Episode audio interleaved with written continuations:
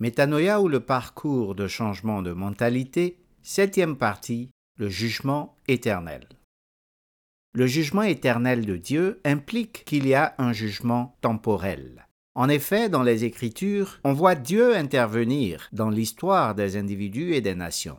Ainsi, il juge à travers fléau ou bien-être, famine ou abondance, guerre ou paix, malédiction ou bénédiction, abaissement ou élévation, etc.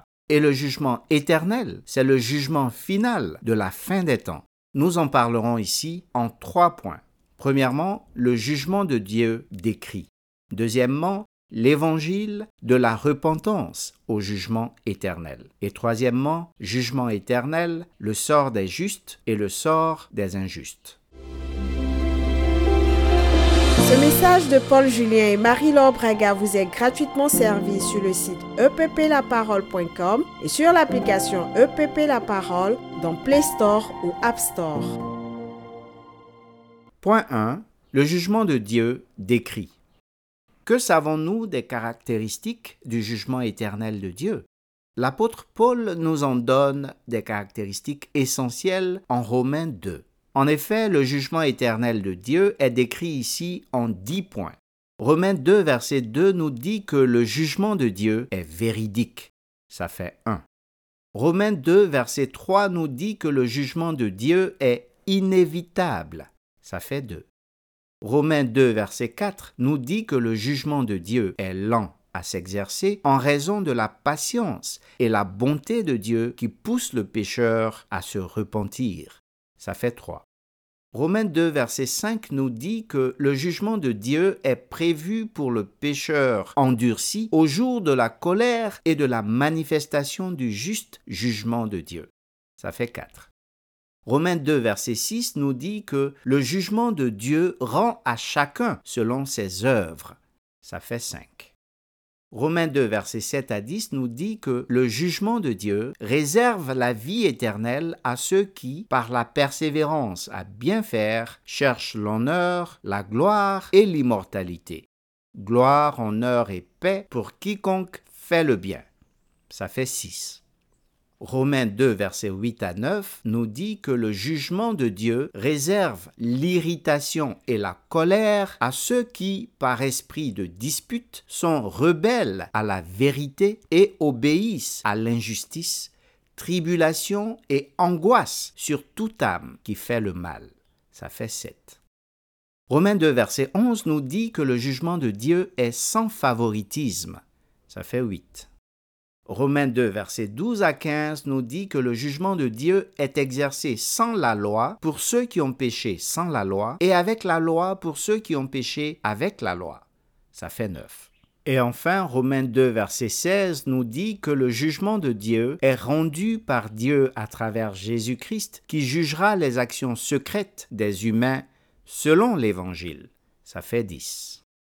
Voilà donc les dix caractéristiques du jugement de Dieu tel que présenté en Romains 2. Passons à présent au point 2, l'évangile de la repentance au jugement éternel. En effet, le jugement éternel fait partie du message de l'évangile selon qu'il est écrit, parce qu'en lui, c'est-à-dire en l'évangile, est révélée la justice de Dieu par la foi et pour la foi, selon qu'il est écrit, le juste vivra par la foi. Romains 1, verset 17. L'évangile du royaume de Dieu n'est donc pas seulement prédication, je cite, de la repentance et la conversion à Dieu avec la pratique d'œuvres dignes de la repentance, comme dit Acte 26, verset 20, il est aussi proclamation de la justice, y compris du jugement de Dieu, comme l'atteste le Seigneur Jésus-Christ en Matthieu 5, verset 6 à 12 car il bénit ceux qui ont faim et soif de la justice et promet qu'ils seront rassasiés. De même, il bénit ceux qui sont persécutés pour la justice et leur promet le royaume des cieux ainsi qu'une grande récompense dans les cieux. Or, ces récompenses ne concernent que les justes, ceux qui ont foi en Jésus-Christ pour le pardon de leurs péchés, car, comme on l'a vu pour la résurrection, il y a le sort des justes et le sort des injustes en ce qui concerne le jugement éternel. Ce qui nous mène au troisième point, jugement éternel, le sort des justes et le sort des injustes. En effet, c'est le Seigneur Jésus lui-même qui dit, je cite, Ceux qui auront fait le bien ressusciteront pour la vie, mais ceux qui auront fait le mal ressusciteront pour le jugement. Jean 5, verset 29. Daniel avait aussi annoncé le jugement éternel ainsi. Je lis, En ce temps-là, ceux de ton peuple qui seront trouvés inscrits dans le livre seront sauvés. Plusieurs de ceux qui dorment dans la poussière de la terre se réveilleront, les uns pour la vie éternelle et les autres pour l'opprobre, pour la honte éternelle. Daniel 12, versets 1 et 2. Car il est écrit, Il n'y a donc maintenant aucune condamnation pour ceux qui sont en Jésus-Christ. Romains 8, verset 1. Mais pour ceux qui rejettent Christ, Hébreux 10, verset 27 annonce, je cite, une attente terrible du jugement et l'ardeur d'un feu qui dévorera les rebelles.